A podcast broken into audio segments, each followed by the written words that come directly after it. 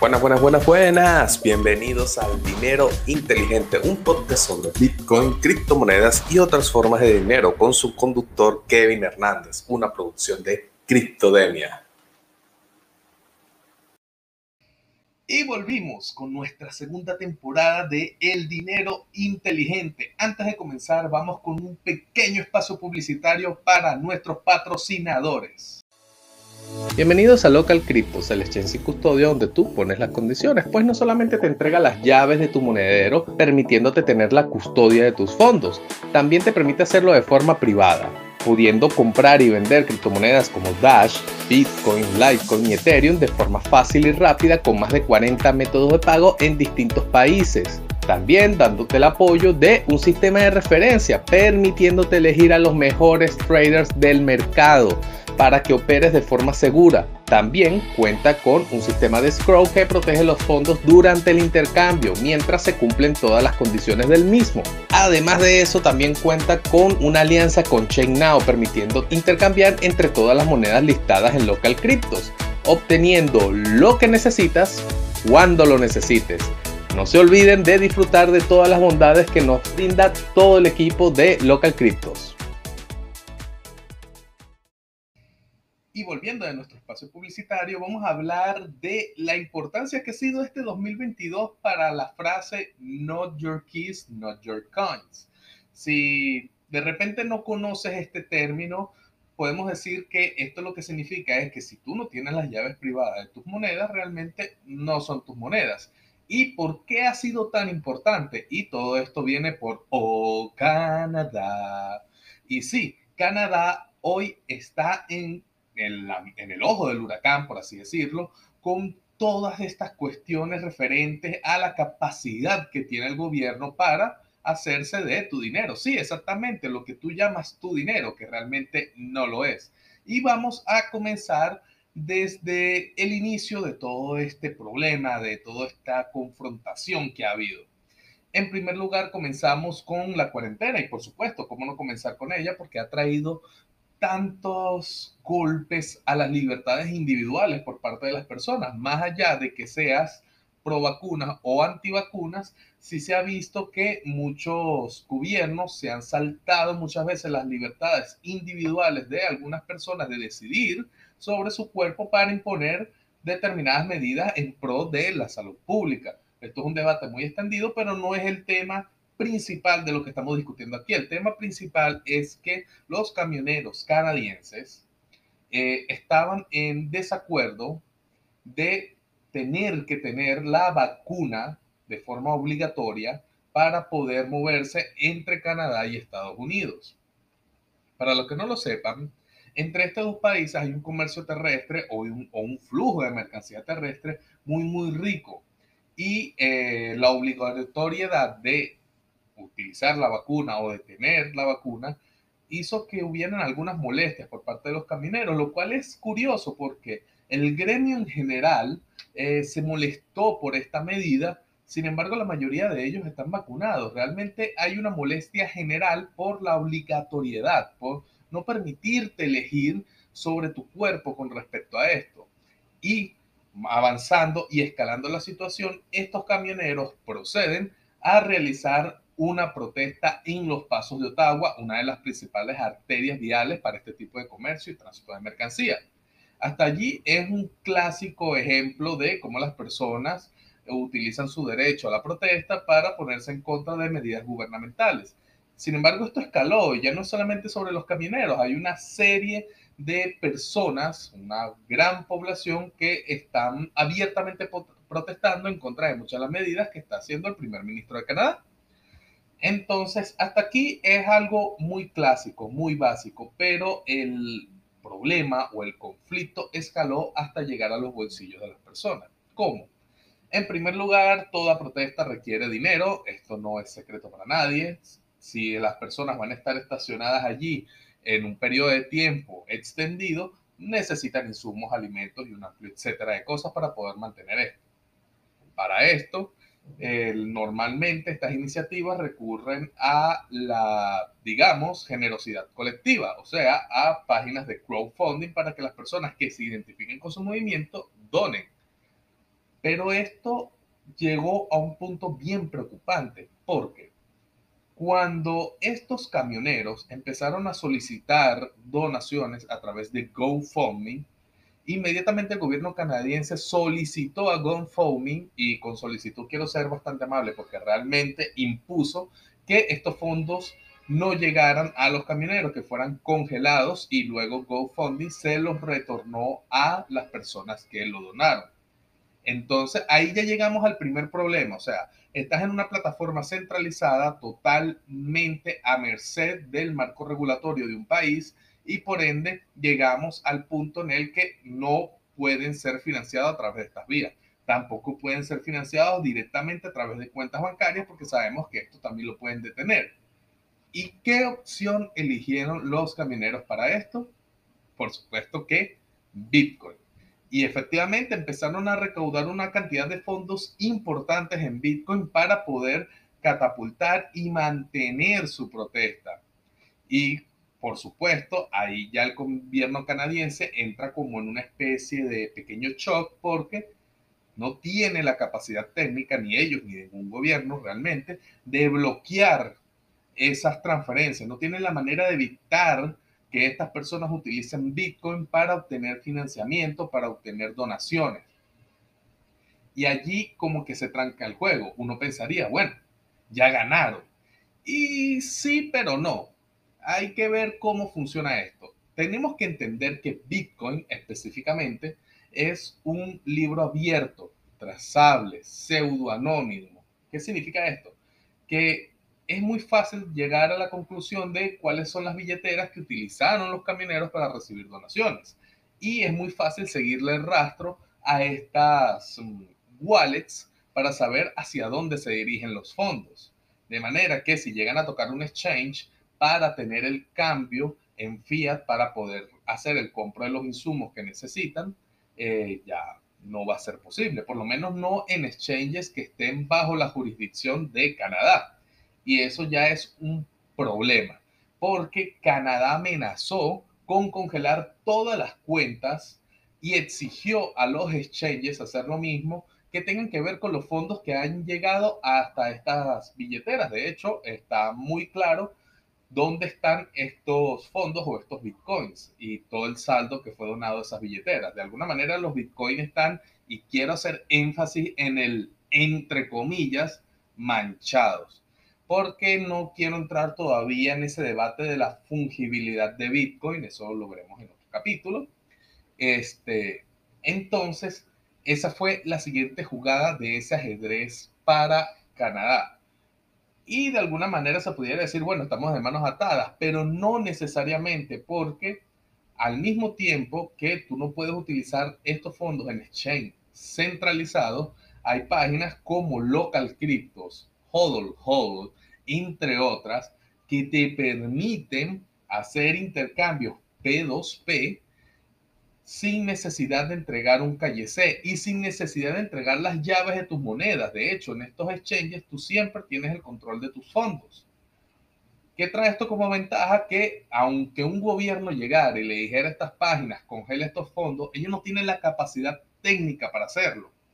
Y de hecho, es muy difícil que lleguen a ver dónde están moviendo estos fondos, porque en un tráfico P2P, desde el punto de vista de las autoridades bancarias, lo único que van a ver es una transferencia de una persona A a una persona B. No necesariamente vas a entender el objeto.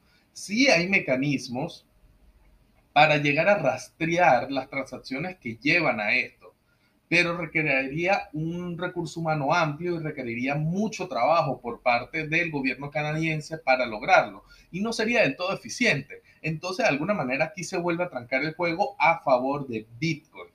Sin embargo, lo que sí tienen los gobiernos es el monopolio de la fuerza, la capacidad de, de alguna manera, sembrar miedo y que esto sirva para desincentivar los intentos de las personas de realizar estas acciones en el más reciente de los casos, literalmente, el gobierno de Canadá hizo dos cosas bastante graves y lo que pone en tela de juicio la fragilidad de el sistema financiero con la facilidad que puede tener un gobernante de decir ya ese dinero no es tuyo.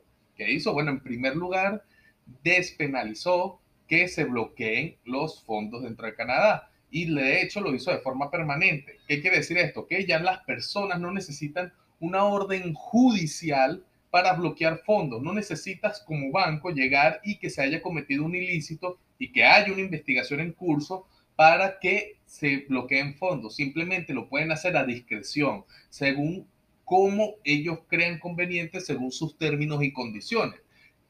Ergo, si de repente se sospecha, aunque no tengan del todo los pelos en la mano, por así decirlo, que tú estás en actividades que van en contra de lo que está proponiendo el gobierno o en contra de los términos y condiciones o las políticas de determinado exchange, ya puedes estar seguro que esos fondos van a ser bloqueados. Pero la segunda medida es no más grave, porque de alguna manera las personas se pueden Ah, diga, vamos a ponerlo con un ejemplo. Las personas, si se les bloquean unos fondos, de repente pueden moverse hacia el efectivo, pueden moverse de otra forma de dinero, a monederos digitales. Hay maneras de las que puede resolver mientras estos fondos se desbloquean. Pero el gobierno de Canadá llegó más lejos aún. Llegó al punto de declarar que se podían congelar los fondos de forma permanente. Quiero que hagamos un espacio aquí para analizar esto. Quiere decir que el gobierno de Canadá el día de mañana, si te puede acusar de algún hecho, algún ilícito, puede decirte, ¿sabes todo ese dinero que tienes en el banco que en teoría son todos los ahorros que has estado eh, guardando durante tu vida? Bueno, vas a comenzar desde cero porque van a ser congelados de forma permanente. Porque ni siquiera es que tienen como que una normativa para ver qué personas aplicarían para esto. Es totalmente abierto, no es para nada específico. Y esto es terrible, porque también infliges un miedo financiero en tu población al punto que Canadá tiene actualmente el récord histórico de retiros de los bancos.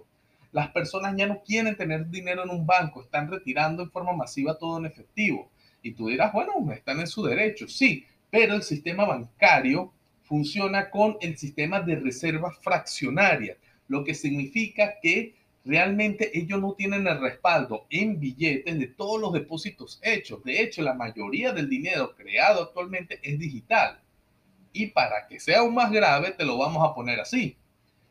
Si llegaran todas las personas a sentir suficiente miedo y desean retirar su dinero de los bancos canadienses, se van a restringir los retiros van a quedar total y absolutamente restringidos. Lo que quiere decir que o bien quiebran los bancos o bien las personas van a quedarse sin poder utilizar su dinero. No hay, no hay un punto medio en el que tú puedas decir esto va a salir bien. Y de hecho, estamos en un punto en el que ya distintos gobiernos se están dividiendo en cómo van a recibir Bitcoin en este punto. Canadá, que yo creo que culturalmente no estábamos preparados para ver a Canadá en esta jugada, se mostró que es una jurisdicción no amigable porque bajo ciertas circunstancias está dispuesto a atacar a el sistema financiero de forma cruda y sin piedad, siempre y cuando sientan que representa una amenaza para ellos. En este caso, el sistema financiero que quieren atacar es Bitcoin o los Bitcoiners, mejor dicho. Entonces, empezamos a ver cómo poco a poco el destino nos ha ido mostrando que realmente no es tu dinero. Lo que tú tienes en el banco es un estado de deuda. Es un estado de deuda que el banco ni siquiera bajo ciertas circunstancias está obligado a cumplir. Es tan frágil, es tan peligroso que realmente estoy impresionado de que podamos tener una salida a esto. La salida se llama Bitcoin, por supuesto, pero tienes que saber utilizarlo.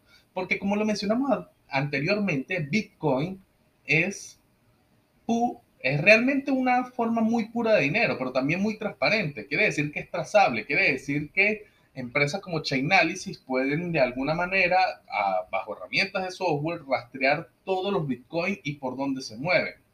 Entonces, habrán algunas personas que dirán, pero esto no debería ser algún problema porque digamos que yo tengo, yo tengo herramientas como CoinJoin. Y bueno, esto no es del todo confiable y ya voy a explicar por qué. Dependiendo del CoinJoin, que es simplemente un mezclador donde se juntan varias transacciones para que se pierda el rastro, que tenían esta, un spend transaction o simplemente estos Bitcoin que estaban ahí resguardados allí. Eh, sí, pueden funcionar, pero hay herramientas que no están del todo optimizadas para esto. Por ejemplo, Wasabi. Wasabi tiene un CoinJoin dentro de su wallet que fue roto por eh, Chainalysis. Y esta, esta ruptura de, ese, de esa privacidad llevó a que se consiguieran los hackers que robaron, o mejor dicho, las personas que planeaban lavar el dinero que fue robado a Bitfinex en el 2016, que fueron 90 mil bitcoins. Bueno, pero otras personas dirán, pero hay herramientas mucho más eficientes como lo que existe en la Wallet Samurai, que ellos tienen un coin llamado Whirlpool que es mucho más eficiente. Sí, y realmente es tremenda herramienta, pero tenemos que entender esto en un mundo no tan bitcoiner. Recordemos algo, a pesar de que Bitcoin es superior al sistema tradicional en muchos aspectos, el mundo está construido sobre este sistema y no ha empezado ni siquiera a migrar a un sistema basado en cadenas de bloques, un sistema basado en Bitcoin, un sistema basado en libros distribuidos o chain o como lo quieran llamar. Ergo, eh, realmente es, mm, no son medidas que primero sean populares y segundo que pueden ser marcadas. ¿Qué significa? Yo no puedo saber que un Bitcoin, o mejor dicho, una transacción de Bitcoin, eh, si pasó por un CoinJoin, de dónde vino antes de entrar en el CoinJoin. De repente no lo puedo saber, pero sí puedo saber que pasó por un CoinJoin. Sí puedo saber que este Bitcoin pasó por una mezcladora y hay exchange, por ejemplo, pasó en BlockFi, que ya vamos a hablar un poco más de esto. Eh, hay exchanges que no aceptan depósitos de bitcoins que hayan pasado por mezcladoras por políticas anti lavado de dinero, financiación del terrorismo, etcétera, etcétera, etcétera. Ahora, ¿qué tan grave es esto? Utilicemos el ejemplo de BlockFi. BlockFi en este instante o mejor dicho, hace varias semanas, tuvo un, percance con un usuario. El usuario depositó unos bitcoins en su exchange. Hasta allí, todo normal. Estos bitcoins habían pasado por un mezclador. Esta persona utilizó el sistema de préstamos colateralizados de BlockFi para obtener un préstamo en USDT con unos bitcoins que puso en garantía. En un movimiento fuerte del mercado en contra de esa posición en Bitcoin, a él le liquidaron dichos Bitcoin, o mejor dicho, le liquidaron la deuda perdiendo una gran cantidad de Bitcoin en ese momento. ¿Por qué? Porque dijeron, ya no es válido esto en los precios en los que está. Tú perdiste tanto de tus Bitcoin y te devolvemos lo que queda porque esos Bitcoin pasaron por un mezclador. Obviamente, el usuario estaba totalmente y absolutamente molesto, más que obvio, tiene que estar muy molesto por esto, pero bajo los términos y condiciones tuvo que aceptar que esto pasara. ¿Por qué? Porque los Bitcoin estaban bajo control y custodia de estos exchanges, en este caso BlockFi. Entonces allí es donde empezamos a ver, ok, ¿es realmente recomendable usar un CoinJoin? Sí, todos deberíamos usarlo, pero a un punto en el que todo el entramado de empresas que utilizan Bitcoin no puedan negar los depósitos a, eh, a su empresa que hayan pasado por un mezclador. Y recordemos que ya de por sí eh, todavía podemos llegar a un punto donde la tecnología rompa estos mezcladores en el sentido que se pueda ver la ruta del dinero y esto se va a hacer cada vez más difícil y más molesto. Por eso es que estamos en unos puntos interesantes en la historia de Bitcoin, estamos en unos puntos interesantes en la historia de las criptomonedas y creo que debemos tener los ojos bien abiertos y empezar a considerar otras propuestas de privacidad que nos brinda la tecnología de las criptomonedas. Un ejemplo de esto es Monero, del cual vamos a hablar luego en esta segunda temporada. Por ahora, nos despedimos con este primer episodio de nuestra segunda temporada. Espero que les haya gustado, esperamos su feedback y no se pierdan nuestro programa semanal, El Dinero Inteligente.